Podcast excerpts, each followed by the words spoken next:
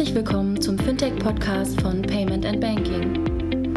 In unserem wöchentlichen Podcast sprechen wir mit interessanten Köpfen aus der Branche über unsere Hauptthemen Fintech, Payment, Banking und Mobile.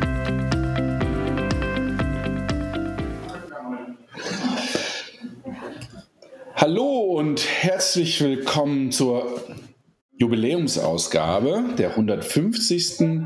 des Fintech-Podcast von Payment und Banking.com. Und bevor wir loslegen, gibt es einen Dank an unsere Sponsoren und der Slot wird von Jochen übernommen. Hallo, äh, die 150. Sponsoren. Vielen Dank. äh, ja, also wir haben, äh, wir bedanken uns natürlich, dass es überhaupt möglich ist, dass wir 150 ähm, Ausgaben des Podcasts haben bei unseren Sponsoren. Das ist in diesem Monat Protecting, äh, der Accelerator-Programm von Haupt- Aufhaus am Fusun. Ähm, für die hier zuhörenden äh, Startups, bitte meldet euch bei dem Accelerator-Programm an. Die Gewinner des Accelerator-Programms bekommen 10.000 Euro und eine Reise nach China und können da bestimmt sehr attraktive potenzielle Investoren finden und kennenlernen. Äh, es gibt ja da auch äh, ein großes, namhaftes Startup in äh, Berlin, was ja gerade vom chinesischen Investor ein paar hundert Millionen bekommen hat. Insofern, das ist der Benchmark, liebe, liebe Gründer. und, ähm, und der zweite Sponsor ist Concardis. Äh, da gab es ja auch ähm, gestern eine interessante News äh, hinsichtlich äh, eines, äh, einer neuen Holdingstruktur und eines neuen Holding-CEOs. Äh, Concardis ist ja vermutlich allen bekannt, ein, ähm, ein Full-Service-Anbieter, der von Acquire jetzt auch PSP-Geschäft äh, macht. Ich habe das ja im letzten Podcast schon mal ausführlich erklärt. Ähm, und jetzt wollte ich in diesem Podcast noch mal ganz kurz ein bisschen was zu PayEngine, dem PSP, ähm, äh, Online-PSP sagen. PayEngine ist auf Basis der modernsten Technologie, also ganz frisch äh, von Scratch gebaut, moderne, hochverfügbare verfügbare Architektur mit Microservices, ist de facto ein Multi-Channel-Gateway, E-Commerce, Mobile, Moto, Paylink, äh, bietet insofern alle äh, Dinge zusammen auf einer Plattform, eigene native Mobile, Mobile SDK, iOS und Android, was immer wichtiger wird. Ich saß gestern ähm, in, einem, ähm, in einem Taxi zum Fußballspiel und da war ein großer namhafter Online-Händler, der sagt hat mittlerweile 70 Prozent seiner, seiner Zugriffe ähm, über mobil und hat die iPad-Zugriffe gar nicht mitgerechnet.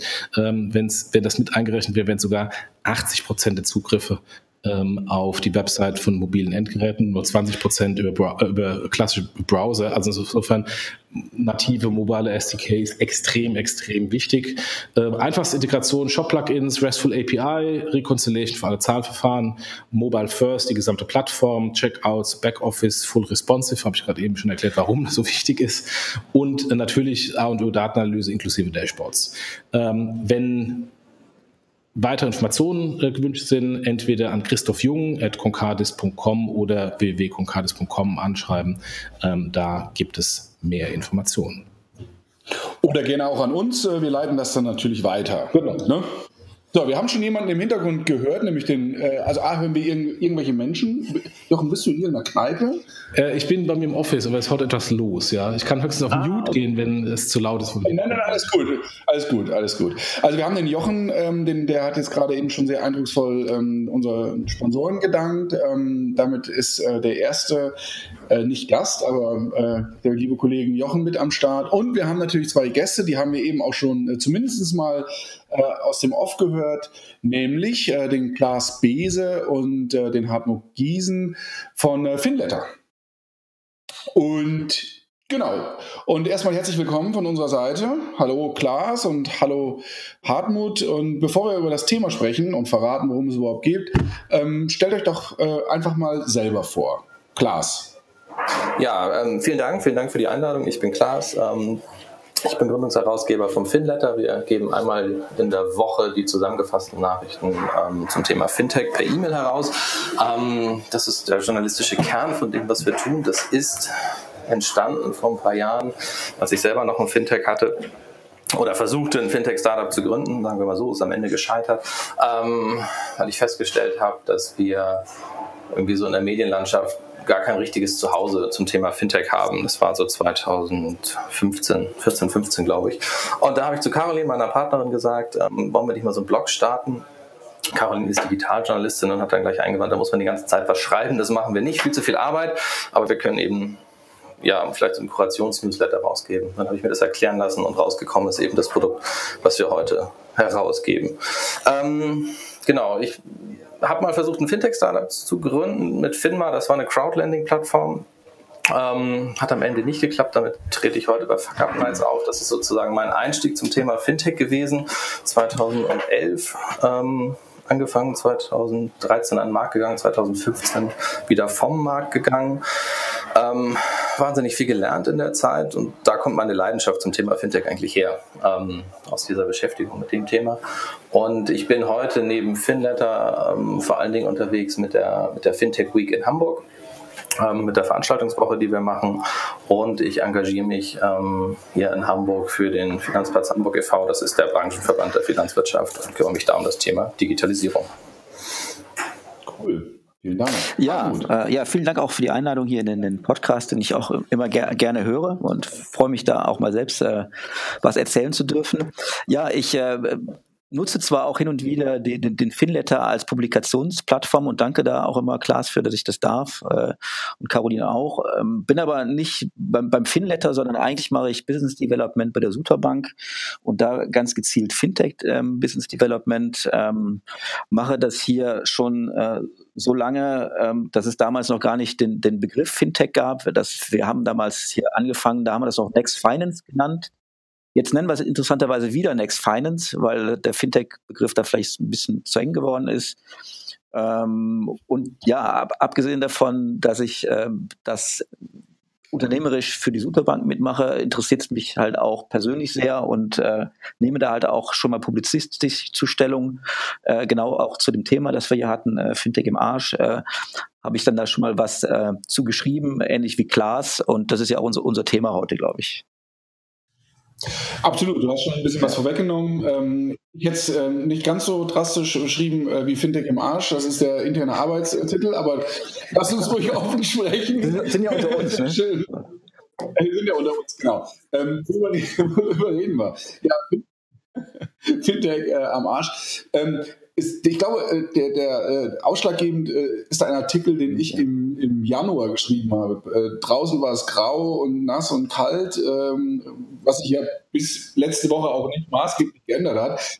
Und ähm, das war so ein bisschen der, der Anlass, äh, nochmal in sich zu gehen äh, und zu überlegen, ähm, wie, wie, wie steht es so in der Welt? Und ähm, habe einen Artikel geschrieben ähm, zu meiner Beziehung diese mit dem Fintech. Ja, und ähm, Klaas hat es ja eben gesagt, äh, 2012 so die ersten Berührungen mit Fintech und davon gehört. Und wenn man mal so ein bisschen zurückgeht, so die ersten das erste Mal der Begriff Fintech, das war ja auch so, so, um, so um den Dreh, ne? 2010, so fing das an, dass man das erste Mal so darüber hörte, so neue Player auf den Markt kamen und man war irgendwie total begeistert, ähm, was da passierte. Ne? Dieses alte, angestaubte Banking, dieses äh, angestaubte Bezahlverfahren, die es so gab, da kam Bewegung rein durch Entwicklungen wie beispielsweise Mobile Payment, aber auch Startups, die sich ähm, ja so banknahen Themen gewidmet haben. Ja, also wer kennt noch Avuba ähm, im, im Bereich Mobile Payment, äh, Yapital? Ich, ich, ähm, ich auch. Ja, ich auch. so, und viele von denen kennt man heute immer noch, aber auch nur eher aus der Retro-Perspektive. Da war ja mal was. Andere sind gibt es immer noch. Also N26, äh, die gibt es ja auch jetzt, glaube ich, schon seit 2013, wenn ich das richtig im Kopf habe. Also sind etwas später gekommen. Ähm, vorher waren sie mit, äh, ich glaube, Papaya oder Papaya äh, am Start. Ähm, und, war, und, es gab so, so ein, ja, man war so motiviert und es, es gab richtig Bewegung im Markt. Und heute, 2018, äh, so ein bisschen, wenn man mal so schaut, so, so eine gewisse Enttäuschung. Ja, was ist so geblieben? Äh, und ich habe das in einem Artikel zusammengefasst und habe gesagt, irgendwie, das ist alles ganz traurig, was da passiert. Das ist eigentlich auch gar keine Fintech-Revolution. Und dann bin ich mit meinem Redeschwall auch schon zu Ende. Ähm, und dann habt äh, ihr euch ähm, berufen gefühlt, zu sagen, Obacht, so nicht, Mike. Also einmal Klaas, du hast geschrieben, äh, hör mal auf, über Revolution zu sprechen, das ist eh Quatsch. ja. ähm, während dann Hartmut dann äh, drei Wochen später geschrieben hat oder vier Wochen später, die Revolution fängt erst an. Also an euch beiden oder vielleicht äh, an, an Klaas an, an, als erstes, was denn du? Revolution oder doch nicht? Naja, äh, Revolution ist natürlich ein großes Wort und das ist, das ist auch belegt. Und für mich, also wenn ich Revolution höre, dann denke ich irgendwie so an die französische Revolution und ähm, wieder ein, ein Machtgefüge äh, aus, den, aus den Angeln genommen wird, das geändert wird und in diesem Fall halt irgendwie von unten. Ähm, also bei einer Revolution und also das Gegenstück, was ich mal gelernt habe, ist irgendwie so, so eine Reformation. Also wenn man irgendwie das von oben heraus versucht zu erneuern und ähm, naja, und da gibt es vielleicht noch irgendwie sowas dazwischen. Das ist dann eine Evolution, irgendwie, wenn sich, wenn sich so eine Branche voranarbeitet oder wenn, wenn irgendwas entsteht. Und ähm, ich glaube irgendwie, dass der Begriff Digitalisierung an sich schon irgendwie schlecht gewählt ist, irgendwie, wenn wir von der Digitalisierung der Finanzwirtschaft sprechen, weil natürlich irgendwie wird die Finanzwirtschaft ewig, seit Ewigkeiten schon digitalisiert. Die Banken waren die ersten, die die Computer eingesetzt haben, damit man irgendwie Sparbücher eben nicht mehr mit einem Kugelschreiber ausfüllen musste. Ähm, das gab es natürlich am Anfang und aber das ist Digitalisierung ja eben nicht alleine. es geht ja nicht darum, irgendwelche Prozesse, die mal analog sind, zu digitalisieren, sondern irgendwie was ich das ganz Spannende an dieser Branche finde, ist, dass wir vor einem digitalen Strukturwandel stehen, dass ähm, die Digitalisierung eben einhergeht mit ganz anderen Dynamiken auf dem Markt, mit ganz anderen Geschäftsmodellen. Ähm, wir haben es mit, mit, mit Monopolen oder mit Oligopolen zu tun. Und ähm, das ist für mich das Spannende. Die Frage ist natürlich irgendwie, ähm, wie lange können, können neue Player, neue Startups ähm, in dieser Dynamik was bewirken? Irgendwie, wann werden es doch die Etablierten sein? Wer wird überleben? Ähm, ich glaube, es ist eine, eine, Mischung dazwischen irgendwo. Aber Klaas, war es, war es nicht so, dass das tatsächlich der Anspruch vieler dieser Startups äh, war und auch heute noch ist, ähm, tatsächlich etwas Revolutionäres zu, zu erreichen. Also wir hatten, Jochen, du wirst dich erinnern, wir hatten ja ähm, auf der Banking Exchange den, ähm, ach, wie komme ich gerade auf den Namen? Ich habe ihn auf der Zunge. Äh, der von ähm, Revolut. Ja, ist er? Ähm, gute Frage. Ähm, Wilder. Ah. Ja, mit Claudio, Claudio, Claudio, Claudio. Und wenn du Claudio reden hörst, ne, also auch wieder Österreicher, ne, die uns ja eh immer irgendwie die lange Nase machen, ähm, wenn du Claudio reden hörst, dann, dann hast du den Eindruck, und das ist ja auch schön, ja. Ich meine, er ist jetzt nicht mehr bei, bei Revolut, äh, wenn ich das richtig im, im Hinterkopf habe, aber so dermaßen von, von dem System begeistert und das ist das aller, allergeilste auf diesem Planeten. Und wenn man sich mal so das anschaut, und ich will jetzt gar nicht, also ob Revolut gut oder schlecht ist, aber wenn man sich Lösungen mal so ein bisschen im Detail anschaut, dann habe ich manchmal so den Eindruck, ja, das Frontend ist besser, aber es ist alles alter Wein in neuen Schläuchen. Also wo ist da die Revolution? Ähm, und das, ich glaube, das ist so ein bisschen, wo ich dran hänge. Das, das, was sehr ähnliches ist auch damals mit Japital gewesen. Ja? Also da war ja die Weltherrschaft das kleinste Problem. Und wenn man sich das so angeschaut hat, dann, dann war das am, am Ende des Tages, ja, wie man so schön sagt, kochen die auch nur mit Wasser. Hartmut. Du sagst, die Revolution ja, genau. kommt noch. Wobei, also, ich will mich vielleicht nicht auf den Begriff Revolution festnageln lassen, aber ich gebe dir, glaube ich, in einer Sache recht. Ich glaube, die Revolution der, der ich sag mal, Frontend-Fintechs, äh, die ist tatsächlich abgesagt. Ne? Also das war vielleicht das, was damals so in Schwange war, 2013, 2014, dass, ähm, dass man glaubte, äh, jetzt passiert folgendes, die ganzen Banken werden irgendwie zurückgedrängt und, oder werden zu Dump Pipes und wir haben eigentlich an der Kundenschnittstelle eigentlich nur noch äh, ja, neue, frische Startups, die gerade ähm, losgelegt sind. Und das ist, glaube ich, also ich glaube, diese Revolution ist tatsächlich abgesagt.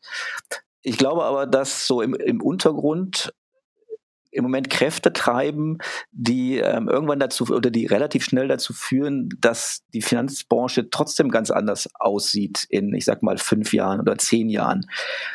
Ob das jetzt eine Revolution in dem Sinne ist, dass dann die Banken gestürzt werden äh, und dass wir ganz neue Unternehmen äh, sehen, die, die in, also wir werden sicherlich einige neue Unternehmen sehen, aber ich glaube nicht, dass der Finanzsektor jetzt äh, von ganz neuen Unternehmen beherrscht wird und die Banken sind dann äh, irgendwie verschwunden.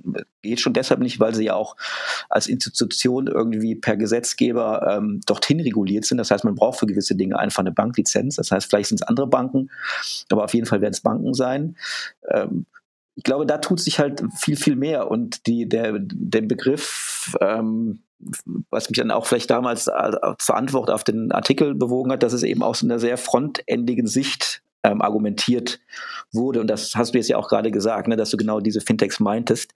Äh, ich glaube, wie gesagt, tatsächlich diese, diese Revolution ist abgesagt. Ich glaube aber, dass im Moment technisch, technologische und auch ähm, geschäftsmodellmäßige Innovationen, Stichpunkt Plattformökonomie, ähm, in, in Gange sind, die den Finanzsektor schon ähm, irgendwo zwischen revolutionär und evolutionär ähm, revolutionieren werden. Ich glaube halt, es geht schon ein bisschen schneller, als, äh, als das eine Evolution tun würde. Es geht vielleicht nicht ganz so gewalttätig, wie es eine Revolution machen würde. Aber ich glaube halt, ähm, zumindest wenn man so, so die, die Technologietrends äh, betrachtet, die sich so Richtung exponentiellen äh, Veränderungen bewegen, dass sich da relativ schnell sich was im Fintech-Sektor tut, ohne dass man jetzt genau welche Unternehmen davon profitieren. Du hast ja in deinem Artikel das auch, ähm, auch was du gerade sagst, auch so beschrieben. Ne? Das ist im Prinzip ähm, Frontends ist das eine und auf der anderen Seite ähm, Technologie, ähm, was du gerade auch sagst. Ne? Also es kommt neue Technologie, Technologie entwickelt sich weiter. Ähm, aber ganz ehrlich, das ist ja kein, kein, kein, kein Thema, was die Finanzbranche ähm, innehält. Ja, das ist, äh, das betrifft äh, den Handel genauso wie, ähm, keine Ahnung, ja, die Automobilindustrie. Äh, und ähm, gerade gerade bei so einem Thema stelle ich mir die Frage, nehmen wir mal Blockchain. Also äh, jetzt haben wir wieder so ein Buzzword genommen, Blockchain, das ist jetzt der neueste heiße Scheiß, ja, Industrie 4.0 und was wir alles hören beim Thema Blockchain. Ich habe auch, ich auf zwei Tagen äh, Blockchain-Veranstaltungen, ich habe ein neues Wort, das muss ich noch googeln. Wisst ihr, was Retro Retrofit ist? Nee. ich habe noch nie was von. Das war, das war gestern, das kam schon nicht vor, wo, wobei äh, Blockchain so gut helfen kann. Retrofit, also an die Hörer da draußen, googelt mal nach Retrofit, ich habe es noch nicht getan. Ähm, jedenfalls, äh, Blockchain, ähm, sagen wir mal, das wäre jetzt so ein Thema, aber das ist ja etwas, also Technologie, revolutionär, okay, aber das, das wird sich ja dann so eine große Organisation wie eine Bank, Sparkasse, Volks- und Raiffeisenbank, Deutsche Bank, wie auch immer, letztendlich ja einverleiben. Das heißt, ähm, wo ist dann die Revolution, ähm, wo findet dann die Revolution statt? Das ist für mich eine, eine, eine, ganz normale technologische Weiterentwicklung, so wie wir von BTX aufs Internet gekommen sind. Ja, wenn du, wenn du mal einfach schaust in der Vergangenheit, ähm, in der ganz frühen Phase von Fintech gab es so ein kleines Fintech aus Hamburg, das nannte sich Creditec. Das gibt es heute auch noch. Ähm, die haben Payday-Loans äh, in Deutschland gemacht ähm, und wurden, ich weiß nicht, wie lange nachdem äh, sie live gegangen sind, wahrscheinlich nur ein paar Tage oder ein paar Wochen von der BaFin sofort zugemacht, weil sie gegen den Wucherparagraf äh, bei den Zinsen verstoßen haben. Äh, dann haben sie ihr Geschäftsmodell gedreht zu dem, was, was sie heute machen. Ähm, das wäre eine Revolution gewesen, wäre da nicht irgendwie jemand aus Bonn gekommen, hätte denen auf die Finger gehauen und gesagt hat, da, da, da das dürfte nicht. Ähm, deswegen werden wir auch nicht so eine Revolution aus meiner Sicht sehen, wie wir es beispielsweise in der Musikindustrie gehabt haben, wo wir ähm, von ähm, klassischen äh, Alben hin zu Streaming gewandert sind, ähm, mit allen damit verbundenen Veränderungen der ganzen Industrie, weil wir natürlich uns im Finanzdienstleistungsbereich in einer regulierten Industrie befinden. Allerdings, äh, du hast gerade eben schon Blockchain gesagt, ich glaube, diese ganze Distributed-Thematik, also Bitcoin und Kryptowährungen, die darauf aufgelegt sind, Dinge zu machen, unabhängig von den bestehenden Intermediären, auch an der Regulierung vorbei, weil es gibt da teilweise ja gar nicht jemanden, den man da regulieren kann. Wie kann man Bitcoin regulieren? Du kannst vielleicht Exchanges regulieren, aber du kannst, es gibt keine zentrale Entity, äh, die Bitcoin AG oder Inc., äh, die du dann regulieren kannst, wo du einen bösen Brief als BaFin hinschreiben kannst. Ähm, da, da, das hat zumindest Ansätze einer Revolution. Wird die Revolution erfolgreich sein ähm, oder nicht, das werden wir alle noch sehen. Ähm, wir haben zumindest ein kleines Revolutionchen gehabt in der Bewertung im, im, im letzten Jahr. Ähm, aber da sehen wir so ein paar Dinge, die dahin gehen könnten, aber noch, natürlich noch lange nicht da sind und noch nicht im Massenmarkt angekommen sind. Aber du hast ein schönes, ein schönes, ein schönes Stichwort genannt, nämlich Bitcoin. Und das ist für mich auch ein, tatsächlich ein Beispiel ähm, dafür, ähm, wie wie, glaube ich, etwas gehypt wird, was am Ende gar nicht stattfindet. Ja, also es ist so ein bisschen wie Sturm im Wasserglas. Also wenn man Bitcoin sich anschaut, ja, der Kurs und, und die, die, die enormen äh, Zuwachse im letzten Jahr, gerade zum Jahresende hin, die waren enorm. Aber wenn ich jetzt mal überlege, wofür war denn die Kryptowährung, in dem Fall Bitcoin, ursprünglich dies, äh, konzipiert, nämlich das mal irgendwann als Währung auch zu nutzen. Und da sind wir nämlich genau bei dem Punkt, ähm, das macht ja keiner. Also wo findet denn da die Revolution dann am Ende statt? Äh, ja, vielleicht muss man, ich glaube, man muss vielleicht auch ein bisschen Geduld mit den Revolutionen haben. Also wenn wir uns mal kurz äh, an, an 2000 äh, zurückerinnern, Ähm, da gab es auch die tollsten Versprechungen. Es gab total klasse Geschäftsmodelle ähm, äh, über Inter zum, zum Internet, das damals nicht ganz so neu war. Und dann klappte das alles 2000 zusammen, weil sich dann rausstellte, die Geschäftsmodelle, die man sich da so ausgedacht hatte, ähm, dafür war das Internet äh, leistungsmäßig noch gar nicht ausgestattet, ja, irgendwie mit Avataren irgendwie Mode zu verkaufen. Das war zwar eine gute Idee und war auch prinzipiell möglich mit dem Internet, aber da war einfach äh, die Performance äh, einfach noch nicht äh, noch nicht da. Äh, und, deshalb, und dann stellte sich heraus, okay, das war alles jetzt überbewertet. Nur, wenn wir jetzt rückblickend äh, sehen, die ganzen Geschäftsmodelle, die man 99, äh, 2000 entwickelt hatte, die kamen dann doch irgendwann, aber nur später. Und dann aber auch mit revolutionärer Kraft. Und ich meine, sowas haben wir natürlich jetzt ähnlich. Wir haben jetzt, wir, wir wissen, es gibt Blockchain, wir wissen, es gibt Cryptocurrencies. Und man kann jetzt eigentlich schon erkennen, boah, was kann man da alles für tolle Sachen mitmachen? Und die Leute fangen an, schon äh, Unternehmen darauf zu gründen. Und aber die Technologie ist gar nicht noch gar nicht so reif. Also Bitcoin ist halt noch nicht dazu geeignet, seinen Kaffee mitzuzahlen, weil es viel zu langsam und viel zu teuer ist. Aber es ist ja schon sichtbar, dass das eventuell doch mal irgendwann möglich sein wird, wenn nämlich die, die, die Technik weiter, weiter fortschreitet. Und ich glaube halt, gerade Blockchain, es, es mag ein, ein, ein, äh, ein Buzzword sein, aber die Möglichkeiten, die damit möglich sind, die sind schon dazu angetan, gewisse Dinge zu revolutionieren. Sei es nur, nehmen wir mal den, den ICO. Also letztendlich, ich glaube ganz sicher, der wird in irgendeiner Weise geregelt, aber er stellt schon ähm, die Art und Weise, wie Unternehmen sich Geld beschaffen können, auf den Kopf. Ne? Also und zumindest mal technologisch sind da Börsen erstmal nicht mehr notwendig. Vielleicht werden sie irgendwie per Regulierung wieder rein designt. Ähm, aber zumindest die, die, der, die Möglichkeit, Werte zu übertragen ähm, und diesen Übertrag auch ähm, zu proven, das ist eine, eine, eine, neue technologische Möglichkeit, die zumindest äh, theoretisch eine Revolution erlauben würde. Wie weit sie dann wirklich geht, das hängt so ein bisschen tatsächlich von der Regulierung ab. Das hängt auch so ein bisschen davon ab, wie die Unternehmen damit umgehen es kann auch durchaus sein, dass die Banken äh, sich dieses Themas annehmen. Aber ich sehe halt bei den Banken einerseits äh, beschäftigen sich ja schon recht stark mit, mit, äh, mit äh, Blockchain und gehören wahrscheinlich auch zu den größten Investoren äh, im Sinne von, von Forschungsbudgets und so. Aber auf der anderen Seite auch eine ganz große Scheu davon, damit umzugehen, sei es nur ICO-Konten zur Verfügung zu stellen und da ist schon die Möglichkeit, dass da eventuell schon Startups unterwegs sind, die sich dieser Sache viel schneller und viel effizienter annehmen können und dann den, das Zeitfenster nutzen können, bis dann die Banken wirklich darauf aufgesprungen sind, dann wirklich große Unternehmen drauf aufzubauen. Klaas. Ja, ähm, naja, also, die Blockchain ist ja am Ende auch nur eine, eine dezentrale Datenbank. Und ähm, also wenn ich da so als Unternehmer drauf gucke, dann, dann fehlt mir da halt einfach, also wenn ich da denke, was könnte ich als Unternehmer, Unternehmer mit der Blockchain machen, dann fehlen mir einfach so ein bisschen die, die Use Cases und die Fantasie gerade. Und ich habe so den Eindruck, irgendwie, wenn ich eine, eine Datenbank irgendwie dezentral und, und, und sicher aufbauen kann, dann werden das wahrscheinlich diejenigen machen, die solche Datenbanken schon haben. Und das ist dann wahrscheinlich eher die etablierte Finanzwirtschaft ähm, oder mal im Sinne von Cross-Industry, dann ist es eben das Grundbuchamt oder ähm, eine nationale Währung oder irgendwer. Ähm, deswegen fehlt mir da so für, für Startups irgendwie auch tatsächlich gerade so ein bisschen die Fantasie. Also natürlich haben wir viele Blockchain-Startups irgendwie in Deutschland, aber ähm, ich glaube, so die, die auf der Suche sind alle gerade nach Use Cases und das ist vielleicht tatsächlich vergleichbar so ein bisschen mit der, mit, mit der ersten Internetwelle, die wir 2000 hatten oder die auch da mal geplatzt ist. Ähm, wirklich revolutionär sind natürlich irgendwie solche Währungen, die über dann ja auch über eine, über eine DAO, also über eine digitale autonome Organisation, ähm, nicht regulierbar sind.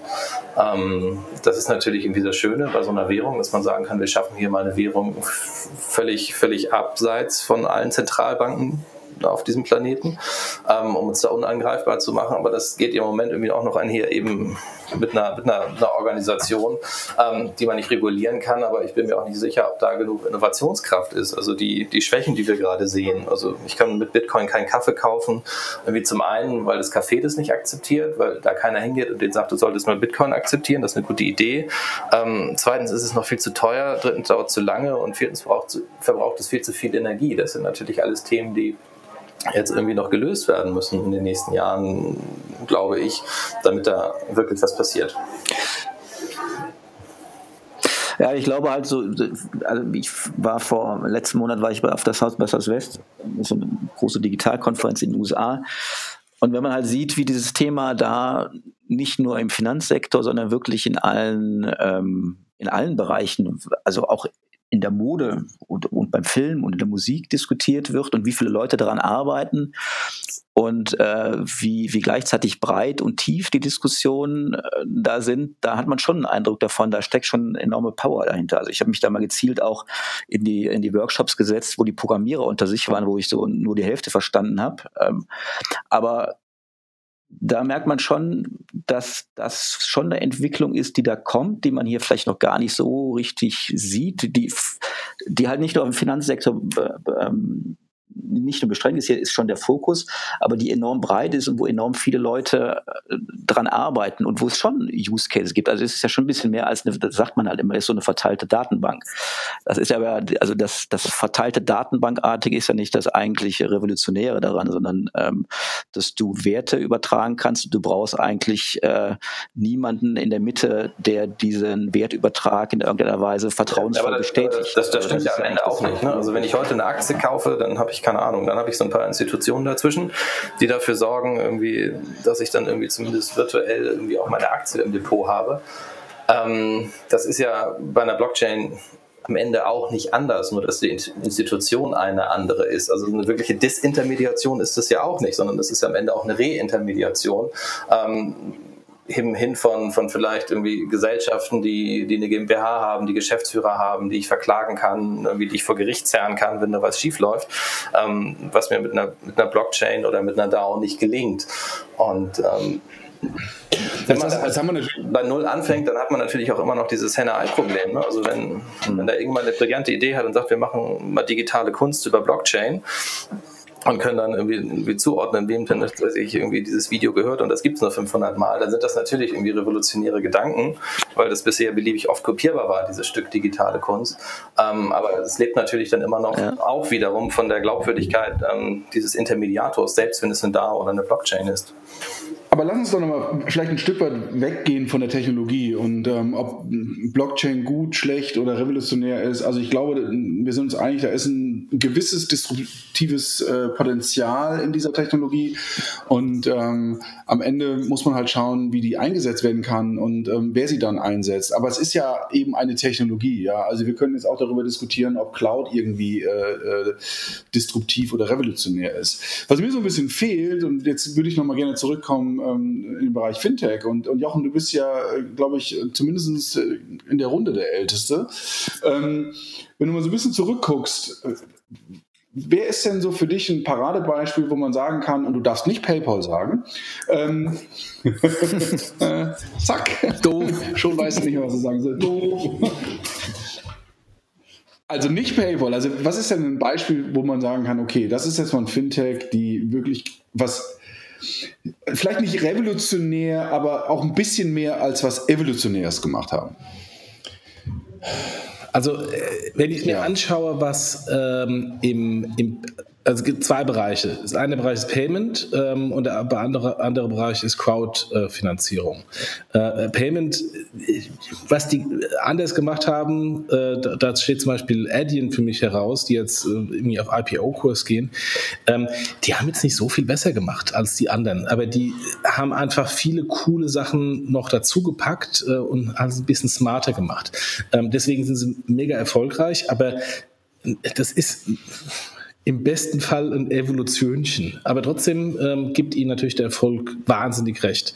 Ähm, da, und im, im Crowd-Bereich ist es schon was anderes, weil äh, Crowdfinanzierung eben plötzlich Dinge ermöglicht hat, die es vorher so nicht gab. Also wenn ich mir diese ganzen Immobilien-Crowd-Lending-Sachen äh, anschaue, ähm, wo ich ähm, äh, privat Geld anlegen kann ähm, oder beziehungsweise als Immobilieninvestor günstiger ähm, Nachrangdarlehen ähm, ähm finanziert bekomme.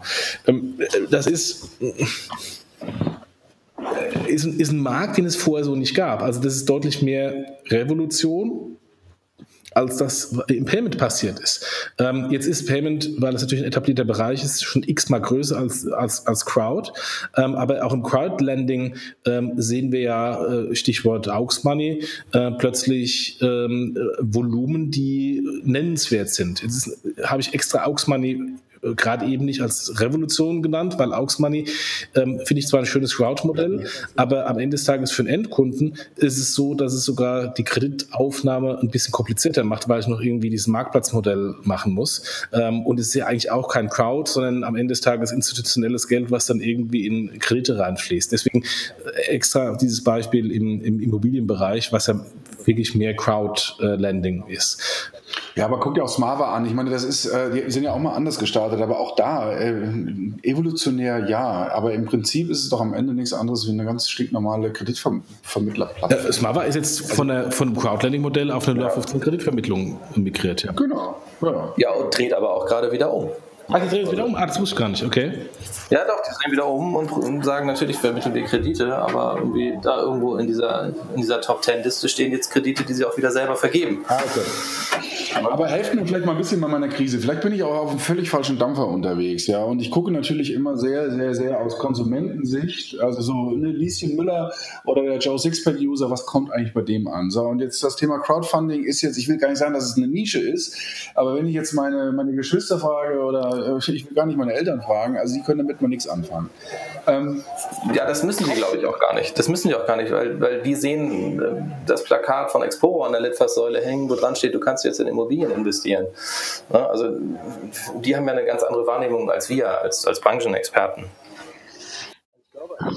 Also ich glaube, ich gebe dir schon mal recht, also das ist für, äh, für den Verbraucher ist da, glaube ich, noch keine Revolution zu erkennen, ne? anders als bei Amazon. Also ich glaube, wir leben da einfach in einer enormen Blase. Also wenn ich meiner normalen Peer Group habe ich immer schon Schwierigkeiten zu erklären, was ich dann eigentlich so mache da draußen, ähm, weil denen gehen diese ganzen Innovationen natürlich zum, zum größten Teil ähm, vorüber, weil sie einfach noch nicht, wir sind da, glaube ich, noch nicht in der Phase, also gerade normal frühe Adaptoren, die kennen das schon und das gilt fast eigentlich für alle Fintech-Innovation, aber dass da irgendwo schon was richtig im Massenmarkt angekommen ist, ist halt einfach nicht so. Äh, selbst Thema Robo-Advising und selbst Thema Payment, also ich habe noch genug Leute äh, in meiner Umgebung, die finden noch Kreditkarten Teufelszeug ähm, oder auch Online-Überweisung. Das gibt's halt immer noch, noch, noch viel. Aber ich glaube halt, wenn wir jetzt mal ab, abgesehen davon, dass Technolo Technologie halt ein Treiber von Revolution oder Evolution ist, ist es, glaube ich, immer noch das Plattformmodell, was glaube ich, im Finanzbereich jetzt ansatzweise von einigen wie, wie äh, Revolut hatten wir schon oder auch Number 26 so im, im Banking-Bereich umgesetzt wird oder auch von, von, äh, von Deposit Solutions, also die Zinspilot betreiben. Also die, da gibt es ja auch eine Plattform dahinter. Das geht schon so Richtung ähm, reinem Plattformmodell, das aus dieser Ecke, glaube ich, auch noch Unternehmen entstehen würden, die es wirklich, die das Plattformmodell wirklich verstehen und auch verstehen, wie man es ähm, im Finanzsektor anwenden kann. Das ist da halt nicht ganz so einfach. Aber ich glaube halt, dass da so Unternehmen wie, wie äh, Revolut oder, oder Number 26 äh, ganz gut unterwegs sind, auch wenn am Anfang, glaube ich, nie jemand dieses Geschäftsmodell so richtig verstanden hat. Einfach äh, Kunden einzusammeln, äh, mit denen man erstmal vordergründig kein, kein Geld verdient, aber das dann eben so weit zu denken, dass ein Plattformmodell halt eben davon lebt, dass man zuerst die Kunden hat. Das kann man, äh, glaube ich, bei allen Plattformen, auch bei unseren äh, fünf bekannten GAFAs ähm, so sehen. Die hatten immer zuerst die Kunden äh, auf der einen Seite und dann kam das Geschäftsmodell, was monetarisiert wird. Und dass die schon so relativ nach Plattform-Reißbrett-Businessmodell vorgehen und dass, wenn da die, die Incumbents nicht aufpassen, da schon ziemlich große Player entstehen können, wenn die so gefundet werden, wie sie im Moment werden und die Entwicklung dann weitergeht. Sprich, ich glaube, das sind halt Kandidaten dafür, ähm, die zumindest mal ansatzweise in, in Richtung äh, nicht beherrschende Unternehmen, aber in sehr starke Finanzstartups werden könnten. So. Ich kann mich da Hartmut nur anschließen. Ähm, wir müssen einfach schauen, wie lange ähm, wir im Moment in, dem, in der Fintech-Welle sind. Äh, de facto wurde das ja in, in großen, größeren Stil erst äh, bei uns in Deutschland 2014 angefangen. Das heißt, die Firmen sind jetzt im, im, im durchschnittlichen Fall die frühen vier Jahre alt, viele noch deutlich jünger. Ähm, ich kann nicht gerade im Finanzdienstleistungsbereich äh, nennenswert Skalierung aufbauen in so wenigen, so wenigen Jahren. Ähm, äh, wir müssen nur anschauen, wie lange, wie lange PayPal gebraucht hat. Die ist jetzt de facto 20 Jahre am Markt und, haben, und wie lange die gebraucht haben, diesen, diesen Marktstatus zu erreichen. Und den haben sie ehrlich gesagt auch nur erreicht, weil sie relativ frühzeitig von eBay gekauft wurden und, und Zugang zu den hunderten Millionen Kunden bei eBay bekommen haben. Ähm, und ähm, insofern, das ist, das funktioniert halt nicht von, von jetzt auf nachher. Ähm, das, äh, ich glaube, Klaas hat vorhin gesagt, die Revolution passiert nicht über Nacht und es dauert auch ein bisschen bei, bei der Revolution. Ähm, das ist bei uns im, im Fintech-Bereich genau das Gleiche. Wenn wir jetzt fast forward äh, überlegen, ähm, jetzt mal zehn Jahre hinten dran, dann haben wir große, äh, die großen Plattformen, von denen Hartmut gerade eben gesprochen hat, ähm, die dann auch vermutlich äh, signifikant den Markt und die Marktanteile verändert haben. Wer diese Plattformen sind, ob die heute schon gegründet wurden oder vielleicht erst in fünf Jahren gegründet wurden, keine Ahnung. Ähm, aber wir sind halt noch sehr, sehr früh in dem ganzen äh, Stadium, äh, wo Fintech eben den Markt verändert. Und es wird die Frage ist ja auch, verändern, früher oder später. Ich mache nochmal darauf, ganz kurz, ich mache nochmal darauf hinweisen, wie, wie lange man Amazon ähm, von Amazon gesagt hat, dass wir die nie schaffen. Die verdienen kein Geld, ähm, die, die, Aktionäre kriegen nie was. Äh, das kann nicht funktionieren, wenn man sein ganzes Geld immer wieder äh, verbrennt. Und was sehen wir jetzt? Also Amazon hat den E-Commerce-Bereich nicht monopolartig besetzt, aber, aber sehr stark besetzt und unterwegs noch drei andere Geschäftsfelder aufgerollt. Äh, obwohl man ihnen bestimmt, ich würde mal sagen, fünf Jahre oder sechs oder sieben Jahre ihrer Existenz hat man immer gesagt, nee, also mit Amazon, das wird nie was Richtiges. Also die haben ja irgendwie, die verdienen kein Geld damit, was sie, was sie machen, das ist alles viel zu teuer mit, mit, den, mit dem Ausliefern und so und kostenlos. Und das ist eben das Ergebnis. Man hat so lange gesagt, nee, das funktioniert so, so, sowieso nicht, bis es dann irgendwann zu spät war, sie wieder irgendwie einzufangen. Und das könnte, könnte jetzt auch bei aber einigen Die Frage ist ja, ähm, du hast, ihr habt jetzt Jochen mit gesagt, PayPal als Beispiel, äh, obwohl das nicht durfte, aber du äh, sagst es gerade auch Amazon als Beispiel. Wir können jetzt auch wieder das ganz große Rad aufmachen und können jetzt noch Gaffer sagen. Nee, ich meine, ich meinte, ich wollte Amazon ja als Beispiel nehmen. Ich wollte nur einfach sagen, dass man von viel, von, es gibt eine Reihe Unternehmen, glaube ich, da draußen, Fintech-Unternehmen, von denen man heute sagt, nee, die haben kein Geschäftsmodell und wie wollen die denn mal Geld verdienen? Das geht doch alles gar nicht. Irgendwie die, die, die, holen nur Kunden rein. Das hört man ja sehr oft, wenn man über damit 26 oder Revolut oder auch andere Startups redet. Und da sage ich immer vorsichtig, ähm, wie ihr darüber redet. Ja? Das, äh, in drei Jahren, da wundert ihr euch vielleicht. Ähm, die mögen, vor drei Jahren sah das vielleicht aus, als ob sie kein Geschäftsmodell hatten, aber jetzt haben sie auf einmal irgendwie äh, 50 Millionen Kunden und dann guckt er komisch aus der Wäsche. Ja? Also, also da, da, muss man ja. ganz heute schon gucken. Intuition ja. hat mehr genauso viele Kunden in drei Jahren gesammelt wie in 1822 direkt in 10, ja, 15 genau. Jahren. Ja. Also äh, man muss sich nur mal mit den Direktbanken vergleichen und ich würde jetzt sagen, also man, man muss auch da äh, nicht nur neidlos eingestehen, sondern einfach sagen, okay, das ist jetzt eine mittelgroße Bank, ja. Also das ist, ist eben kein Startup eigentlich mehr. Ne? Also das, äh, von der Seite stimme ich dir da ganz zu. Ich wollte aber auf einen anderen Punkt hinaus, weil du sagtest Amazon und, und auch Jochen PayPal. Das sind ja ähm, meistens amerikanische Unternehmen, die genau diesen langen Atem haben, die das äh, Geld haben, ähm, Dinge auch auszuprobieren. Und die Frage, die ich mir stelle, findet die Revolution nicht ganz woanders statt? Also wenn, wenn, wir, wenn es denn die Revolution gibt oder die, die, die erweiterte Evolution, aber findet die überhaupt in Deutschland statt oder, oder findet die eher in Übersee statt, äh, Asien, in den USA und kommt dann irgendwann nach Deutschland und wir haben dann die Google Bank oder Facebook Bank, gut, die vielleicht jetzt gerade nicht mehr, aber ähm, und ähm, nutzen, machen darüber unsere Finanzgeschäfte. Ja, das ist natürlich irgendwie, wenn ich da beantworten darf, irgendwie tatsächlich die richtige Frage. Irgendwie. Also irgendjemand wird, glaube ich, diese Plattform machen. So. Und ähm, wenn man da so eine Plattform hat, und ich denke jetzt an, an ein N26, das 100 Spezialanbieter und 100 Finanzprodukte integriert hat, dann irgendwie ist das natürlich für den Kunden wahnsinnig viel spannender, irgendwie zu, zur N26 zu gehen und da barrierefrei an gut gemachte Finanzprodukte zu kommen, als bei 1822, wo es die nicht gibt, wo es nur die konzerneigenen oder verbandeigenen Produkte gibt.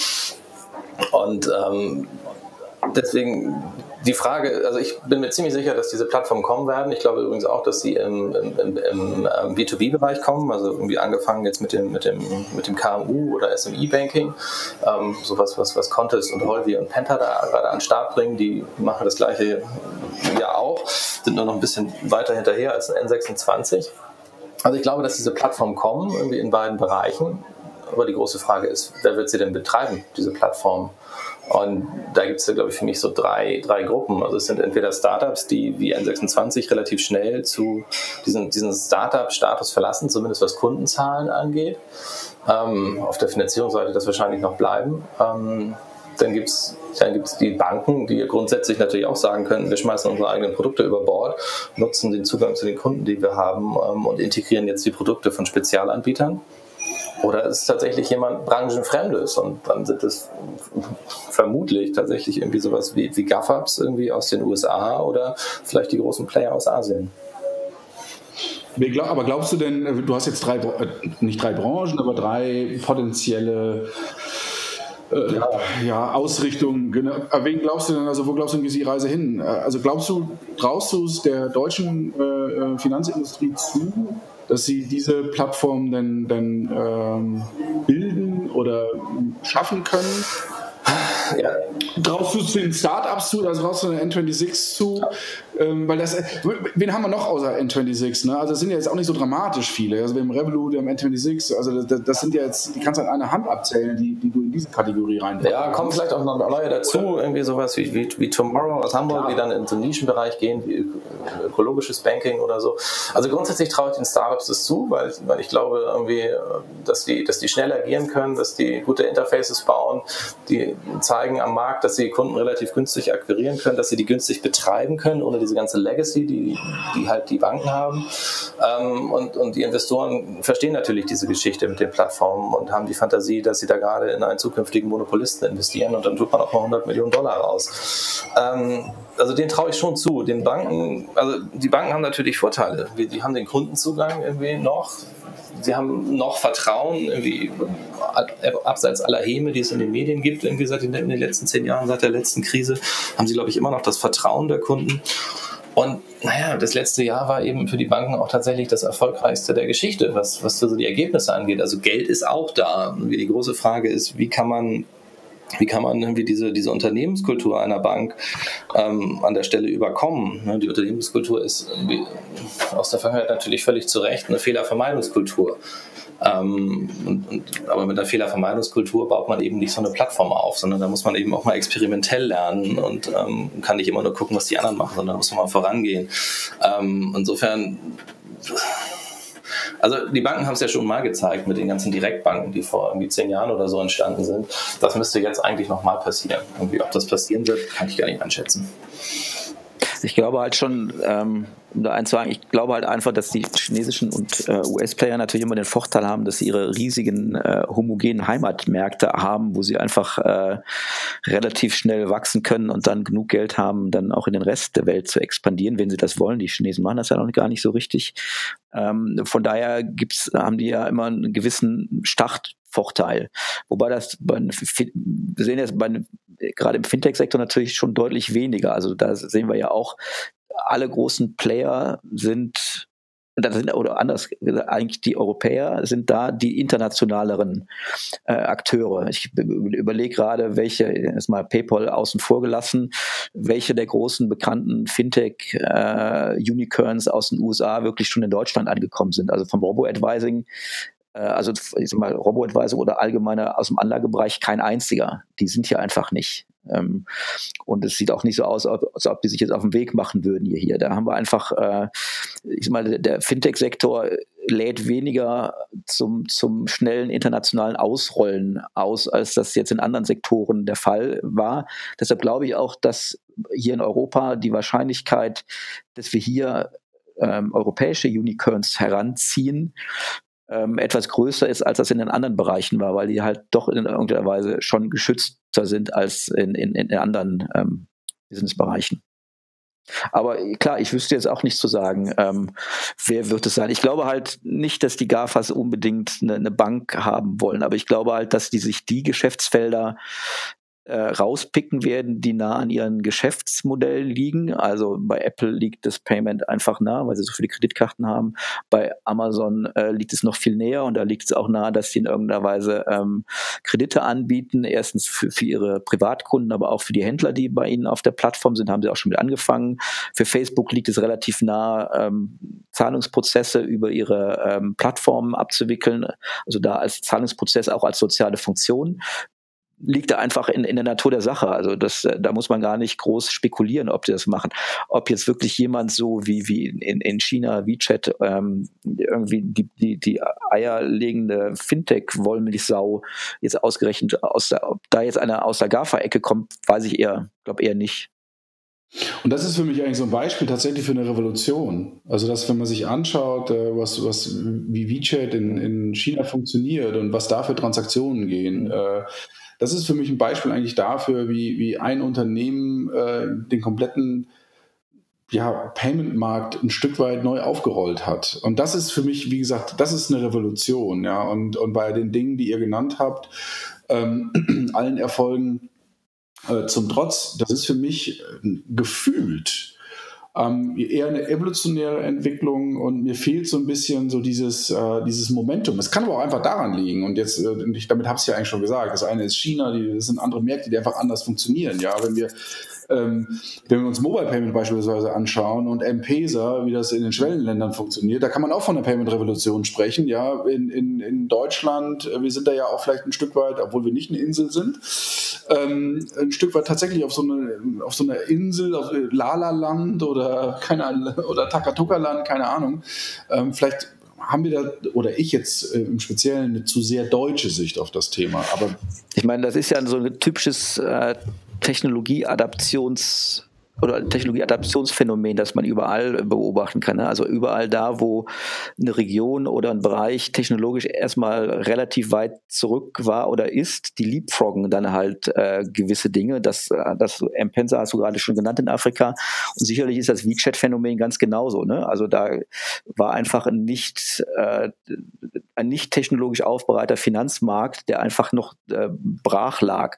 Ich meine, hier in Deutschland haben wir halt für viele Dinge einfach nicht so den den, äh, also wir haben, glaube ich, keinen WeChat-Bedarf gehabt hier, weil wir haben schon eine, relativ gute Infrastruktur gehabt. Mögen die Online-Frontends der Banken nicht so richtig toll gewesen sein, aber letztendlich waren wir technologisch doch ähm, schon relativ weit mit, mit, mit äh, auch im Finanzsektor schon relativ weit. Also Banken waren ja schon auch die ersten, die die Technologie massiv eingesetzt Aber haben. Ist, ist diese Sättigung, und jetzt versuche ich mal eine Brücke mhm. zu schlagen, die Automobilindustrie, und ich weiß, der Kilian, der wird jetzt die Augen drehen, aber ist diese Sättigung ist das nicht das, ein, ein, tatsächliches Problem? Weil in dem Moment, wo, wo, du satt bist, ja, bist du auch nicht mehr wirklich in so einem Angriffsmodus, ja. Und ja, ähm, ja, es läuft ja, ja, ja, ja, ja, absolut. Ich glaube, das ist, das ist tatsächlich unser Thema. Also irgendwie Bargeld funktioniert halt in Deutschland ganz wunderbar. Also irgendwie überall gibt es Geldautomaten und überall wird es akzeptiert. Und da kriegst du ja bei Rewe Geld. Ja, also, klar, das ist aber Rewe Geld. Und wenn, du, wenn wir über M-Pesa reden und Kenia und irgendwie große Strecken, dann ist das auf einmal natürlich ein Riesenthema mit Bargeldfair und Entsorgung.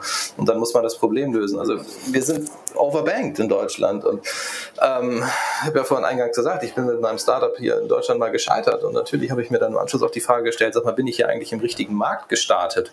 Ne, irgendwie, also, Was war die Antwort oder ist die Antwort? Ähm, nee, ich glaube nicht. Ich glaube, ich bin nicht im richtigen Markt gestartet. Irgendwie. Also natürlich habe ich beobachtet, wie es hier Bedarfe gibt und wie sich hier technologische Möglichkeiten auftun. Ähm, aber wie Crowdlending, irgendwie, gut, ich habe das Henne-Ei-Problem nicht lösen können, wie andere Plattformen das dann schon geschafft haben, aber das geht natürlich in anderen Märkten irgendwie viel, viel stärker zur Sache. Also wenn du ans Baltikum denkst, irgendwie wie da, wie da die Kreditmärkte irgendwie von, von, von Online-Plattformen übernommen werden, ähm, weil es die Banken eben nicht abdecken. Da muss man schon sagen, irgendwie die Revolution findet im Zweifel auch gerade in anderen Ländern statt, in anderen Volkswirtschaften statt. Und das kriegen wir hier natürlich gar nicht, gar nicht mal so mit, weil wir da nicht immer hingucken. Jochen, bist du satt? Ähm, ich habe gerade Mittagessen gehabt mit dem Team, ja. Temporär, ja. Aber ähm, äh, genau den Punkt wollte ich gerade eben nochmal äh, einen Kommentar dazu machen, was Klaas sagte nach dem Motto, ich glaube, Klaas, du warst mit äh, Satt sein mit der Automobilindustrie, die besten Zahlen. Ähm, ja, wir haben die besten Zahlen der deutschen Automobilindustrie und Volkswagen verkauft am meisten Autos. Ähm, aber gerade deswegen haben wir, glaube ich, auch den Trend mit äh, Elektroautos verpasst. Ja, und ähm, es ist ja eigentlich ein Unding, dass wir ähm, als Deutsche, und das sage ich jetzt mal ganz speziell ich als Deutscher, ähm, äh, vor irgendwie vier, fünf Jahren schon mir in der Santana Row in San Jose im Silicon Valley die Nase platt gedrückt hat vor so einem blöden Schaufenster äh, von einem Laden, wo Tesla draufsteht und äh, total begeistert war von diesem Auto mit einem total furchtbaren Spaltmaß. Ähm, aber das Auto ist irgendwie eine Revolution gewesen, hat da so ein 17 Zoll Inch, ähm, ähm, 17 äh, Zoll Display vorne gehabt, wo dann Navi und allen Schnickschnack dabei war, war over the air out, ähm, äh, konfigurierbar und, ähm, und updatebar.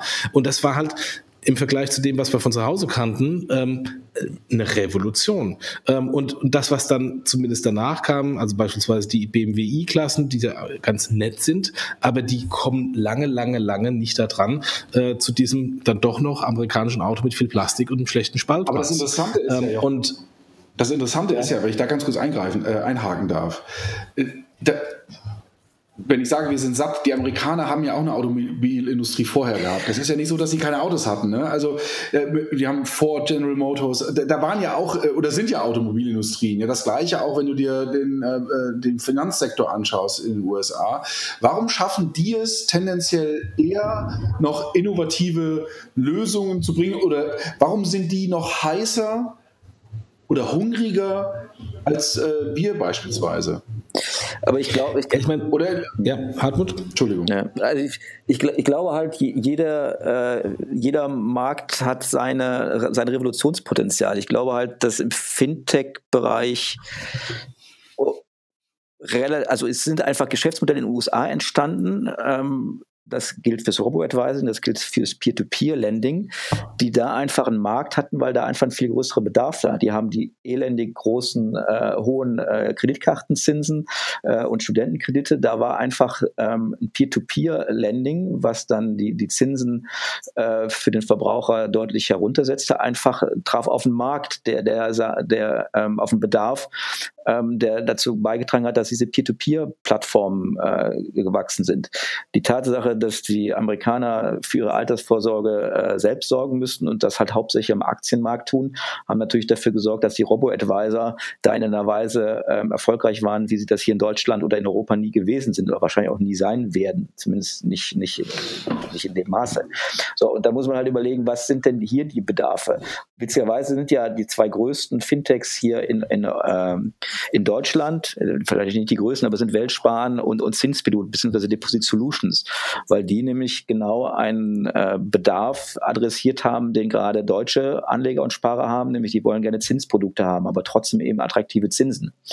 So, und das ist halt immer so, so die Krux das Digitalisierungsthema oder das Fintech-Thema zu finden, was dann auch in einem bestimmten Land funktioniert. Was eben auch dazu führt, dass es halt in, Europa relativ fragmentiert halt immer ist, weil Europa, wenn du halt in Amerika was hast, hast du halt 300 Millionen äh, und hier hast du halt ähm, dann mal in Deutschland 80 und klar, wir haben äh, EU, aber es ist eben trotzdem nicht so einfach, ähm, ein Robo-Advising-Angebot international auszurollen. Du hast, du hast, Wobei da ein kleines, kleines Veto von mir, äh, gerade Amerika, USA, äh, Amerika-Europa-Vergleich. In Amerika habe ich äh, das Riesenproblem, wenn ich Fintech mache, dass ich in jeder blöden, von den 50, 51 Staaten, jedem blöden einzelnen Staat eine blöde Lizenz beantragen muss. Ja, das haben wir nicht. Wir haben ein wunderbares europäischen Passport, egal in welchem europäischen Staat ich ähm, äh, eine Regulierung oder ein Approval von dem Regulator bekomme bekommen habe, ich kann Passporting in jeden einzelnen verdammten Staat machen. Ja. Wir haben da sogar einen, einen riesen Vorteil im Vergleich zu USA. Kannst du machen, aber wenn du jetzt mal wirklich auf die Praxis guckst, also da kann ich einfach auch ein bisschen aus dem Nähkästen äh, plaudern. Also irgendwie äh, Robo-Advising-Angebote europäisch auszurollen, das mag so lizenzmäßig total einfach sein, äh, aber wenn es anfängt, an die Steuer zu gehen, wenn es angeht, an den Verbraucherschutz zu gehen, äh, da stirbst du dran, ja. Also das, stimmt, ähm, ja. das geht eben nicht so einfach. Ja. Und ich kenne jetzt Amerika nicht so hundertprozentig, mir scheint es aber einfacher zu sein, für Wealthfront äh, oder Betterment ihre Modelle USA-weit auszurollen, als es hier möglich wäre, ein äh, Robo-Advising-Modell europäisch auszurollen. Es gibt, glaube ich, keinen Robo-Advisor ähm, der europäisch unterwegs ist. Capital ist, glaube ich, in England, oder nicht glaube ich, die sind in England, aber es ist gar nicht einfach. Aber wenn ich jetzt mal so. Da, da bin ich bei dir, ja. Wenn ich jetzt so die letzte Stunde oder fast Stunde, äh, ich glaube, ja. ich mal so ein bisschen Revue passieren lasse und, und äh, versuche zusammenzufassen. Also ich habe euch ja fast so weit, äh, dass wir jetzt zu dem Schluss kommen, in Deutschland funktioniert das alles nicht, weil wir zu satt sind. Also stimmt ihr meiner These? Stimmt nicht. Stimmt ihr meiner These doch am Anfang, äh, müsst ihr mir ja dann zwangsläufig zustimmen. Ähm, was ist euer Schlusswort? Ich habe übrigens, ähm, bevor ihr anderes Schlusswort macht, ich habe übrigens doch, mir ist doch noch ein Fintech eingefallen, äh, was skaliert ist in Deutschland und Revolution gebracht. So, jetzt hörst du jetzt mal auf, mir hier immer in, in, in den Rücken zu fallen, Jochen. und, und, das nicht, und, das nicht, und das nicht PayPal heißt. Und, und zwar ähm, äh, die Kollegen hier von 360T aus Frankfurt, die ja mittlerweile von der deutschen Börse übernommen wurden. Ähm, ist ein B2B-Modell. Klaas hat vorhin gesagt, er glaubt an die B2B-Modelle. Das ist ein B2B-Modell. Die haben ähm, die Art und Weise, wie ich FX-Trading als Corporate mache, komplett revolutioniert, haben den Banken de facto im, im, im, großen Großkundenbereich sämtliche Margen abgenommen und das komplette FX-Geschäft abgenommen ähm, und sind darüber über eine Revolution als Plattform im B2B-Bereich massiv gewachsen und für 750 Millionen verkauft worden. Allerdings, der Laden ist auch irgendwie 2000, 2001, 2002 äh, schon gegründet worden. Auch da sieht man, hat die Revolution entsprechend lange gedauert. Und wenn man äh, ähm, eine Präsentation mal äh, vom, vom Kanu Hölzer, Hölzer glaube ich, heißt er, äh, hört, ähm, der hat auch in den ersten Jahren total Gras gefressen, ähm, weil es nicht vorangekommen also ist. Also es war auch eine ziemlich schwierige Gründung. Du machst mir meine komplette Zusammenfassung kaputt, ja? Also so. Deswegen habe ich schnell gemacht, äh, nach dem Motto, es gibt übrigens doch sowas. ich, bleibe, ich, bleibe, ich, bleibe bei der, ich bleibe die Spaßbremse, ja. Ich bleibe die Spaßbremse. Und äh, alleine jetzt, ja. Ich dachte, wir wären irgendwie Freunde, das hat sich jetzt gerade erledigt, Jochen. Ähm, äh, Fintech äh, am Arsch. Äh, äh, Hartmut, du hattest ja den internen Titel ausgeplaudert. Ähm, wenn wir jetzt nach einer Stunde in einer sehr auch angeregte Diskussion äh, nochmal so, so ein Statement abgeben. Wie, wie ist eure, was sagt ihr? Wo stehen wir? Liege ich immer noch völlig falsch oder stimmt ihr mir wenigstens in Teilen zu? Wer soll anfangen? Klaas oder ich? Klaas. Klaas hat schon okay. so lange nichts mehr ja. gesagt. ähm, ja, also, also erstmal würde ich sagen, irgendwie Geduld. Irgendwie, ich glaube tatsächlich, das dauert einfach noch. Wir stehen, also wenn wir das mal so als, als einen Strukturwandel betrachten, vor dem diese Branche steht, ziemlich am Anfang. Ähm, da darf man zwischendurch aber auch mal durchaus mal ungeduldig sein und sagen, Leute, macht mal schneller. Ähm, glaube aber, irgendwie, da ist ein bisschen was passiert, aber da ist noch viel mehr, was da passieren wird. Ähm, ja, ob ich dann irgendwie tatsächlich irgendwie deswegen nochmal ein revolutionäres Fintech-Startup gründe ähm, oder lieber Aktien von, von irgendeiner Bank kaufe oder von irgendeinem Gaffer, irgendwie, wie gesagt, da bin ich so ein bisschen unentschieden an der Stelle, irgendwie, wer denn tatsächlich diese Revolution vorantreiben wird. Ähm, ich finde es am Ende auch, auch irgendwie für, den, für, die, für die Kunden auch ganz egal. Hm, Hauptsache, da kommen irgendwie bessere Prozesse und digitalere und, und bessere Usability und sowas bei raus. Ähm, geht allerdings einher. Irgendwie, Hartmut hat, hat wunderbar erklärt, irgendwie, dass wir in Richtung Plattform laufen. Daran glaube ich auch. Und ich glaube eben auch, ähm, dass Plattformen eben zu, zu, zu Oligopolen oder Monopolen führen. Und irgendwie dann stehen wir auf einmal vor der Herausforderung eben auch wieder vor Regulierung, weil die, wenn sie groß sind und, und das Ganze beherrschen, eben dann vielleicht auch nicht mehr den besten Job machen. Also wir kommen ja aus einer, aus einer Finanzwelt, die von sehr viel Konkurrenz untereinander gekennzeichnet ist. Und wenn die durch diese Digitalisierung wegfällt, ist das vielleicht dann irgendwie für, für die Kunden, ähm, ob es nun im B2C oder im B2B-Bereich ist, ähm, vielleicht auch nicht ganz so gut. Ähm, ja, soweit. Hartmut. Ja, also ich bleibe bei meiner These, dass die Revolution gerade erst anfängt, aber vielleicht nicht aus der Ecke kommt, wo man dachte, wo sie herkommt. Also ich glaube halt, es gibt halt äh, ja die, die Technologiekräfte, Blockchain und, und KI. Ähm, dann gibt es das, das Business, den Businessmodelltreiber Plattform. Ich glaube, schon allein diese drei Treiber, wahrscheinlich gibt es auch noch ein paar andere Treiber, werden schon dafür sorgen, dass wir, dass die Finanzwelt, wie wir sie kennen, in fünf Jahren anders aussehen wird oder auch in zehn Jahren noch, noch viel mehr. Ich wage jetzt aber nicht die Prognose, welche Unternehmen das dann gewesen sein werden, die, ähm, die da erfolgreich sind. Ich denke mal, wahrscheinlich wird es ein Mix sein von einigen agilen Banken, die, die noch mit dabei sind. Ich glaube aber, es wird auch eine Menge äh, Banken, das äh, werden aus dem Markt äh, rausgehen, weil sie eben nicht schnell genug äh, agil sind und nicht technologisch affin genug sind. Ähm, und irgendwann schützt die Regulierung dann doch nicht mehr. Ähm, ja, also das ist wie gesagt meine These. Ich glaube halt, der Finanzsektor wird sich stark ändern. Ich würde nicht, kann nicht sagen, welche Unternehmen das sein werden. Und das äh, soll einfach so mal meine, meine These am Ende sein. So, Jochen hat schon was gesagt, er darf nichts mehr sagen. Ähm, ich würde mich aber, ich, ich an, an, der Stelle ähm, erst einmal äh, danke an alle, auch an Jochen, obwohl du mir so böse in den Rücken gefallen bist. Äh, Hartmut, äh, Klaas, in der letzten Minute, es tut dir überhaupt nicht leid. Ja. Äh, Klaas von äh, Finletter. Ähm, kommentiert an unsere Hörer natürlich äh, das Plädoyer. Ähm, sagt uns eure Meinung, ja. Also Fintech, Revolution, Evolution, was meint ihr?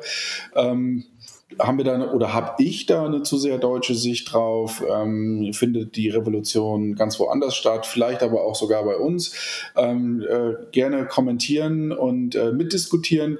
Die Artikel dazu werden wir natürlich verlinken. Ähm, wobei die alle dann immer auf meinen äh, Artikel zurücklinken. Das ist das Schöne daran. Äh, nee, Spaß beiseite. Wir werden die natürlich verlinken. Und ähm, ja, ich bedanke mich äh, bei euch ganz, ganz herzlich. Wir haben in 20 Sekunden genau eine Stunde voll. Und das passt natürlich ähm, hervorragend zu dem 150. Jubiläumspodcast. Ist das nicht geil? Sauber. Vielen, vielen Dank. Einen schönen Tag euch allen. Danke auch so. Ebenfalls. Wir müssen, Moment, wir müssen noch unseren Sponsoren danken, äh, dass sie das auch ermöglicht haben. Ähm, und äh, noch der Hinweis auf die WhatsApp-Gruppe, da könnt ihr auch Feedback geben. Und nach dem 150. Podcast gebt uns doch bitte mal 150, nee, 5 Sterne äh, bei Ich dachte 150 Euro, also na gut. äh, oder 150 Euro spenden, auch das ist natürlich möglich. Stimmt, schon lange nicht mehr gehabt, genau. den Hinweis. Jetzt aber wirklich. Ja. Ihr Lieben, macht's gut. Tschüss. Okay, bis dahin. Danke. Tschö. Macht's gut. Danke. Tschüss.